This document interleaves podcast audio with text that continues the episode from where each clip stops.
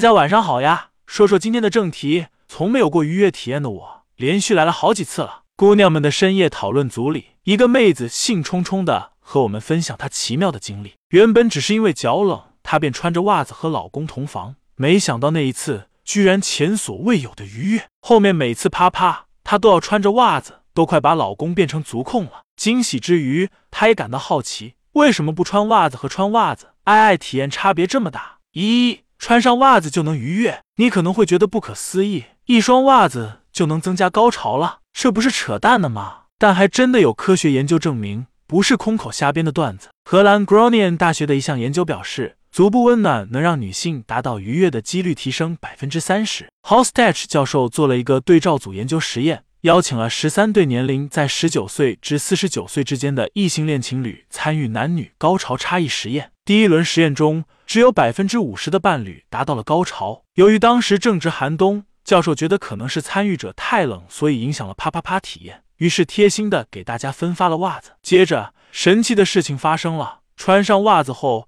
百分之八十的人都成功达到了愉悦，尤其是女性。穿袜子之所以能增加女性愉悦概率，是因为当足部获得温暖后，女性感到舒适、安全，从而抑制了大脑产生的焦虑与恐惧。除此之外，足部保暖还能增加身体的血液循环，让人更容易达到愉悦。二，穿上袜子，男人会更兴奋。除了袜子能让女性感到温暖和安全的因素以外，还有一种说法，因为男人更偏爱穿着袜子的女人，从而在同房过程中更卖力的为女人服务。以前也讲过，半露不露比一丝不挂更诱人，这是人类羞耻的偷窥心理在作祟。男人为啥会被低胸装裙底下的春色撩拨的欲罢不能？因为露了。但没完全露，就是这样若隐若现的该死的诱惑，更加让人想要一探究竟。弗洛伊德在精神分析里有谈到，个体的性器官不是唯一获得满足的渠道，身体的其他部分，甚至是皮肤、骨头，也是获得满足的部位。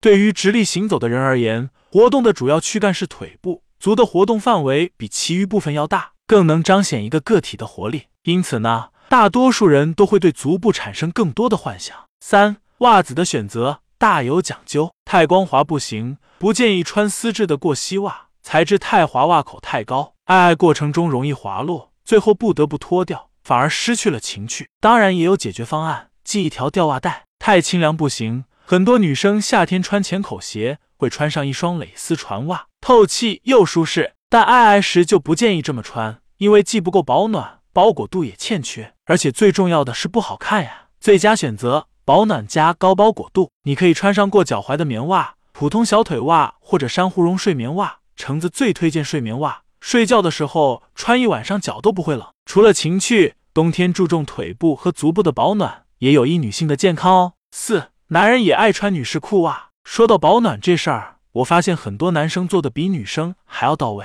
真实的案例就发生在我身边，闺蜜自从和男友同居后，总是发现自己的连裤袜不翼而飞。却又在洗衣服时突然出现那么一两条，而且明显有被撑大的痕迹。有一次，闺蜜起个大早，看到男友在卫生间在里面磨蹭良久，闺蜜早就心生怀疑，于是破门而入。果然，男友一脸惊慌失措，大腿上还挂着一条闺蜜的打底裤。经男友坦白，偷穿闺蜜的连裤袜只是为了保暖，并非易装品。一经尝试，便已沦陷，因为真的太太太暖和了。女士裤袜。早已经成为了男人们的过冬神器。为了保暖，男生们真的太拼了。其实大可不必偷偷买，咱们小仙女都是很善解人意的。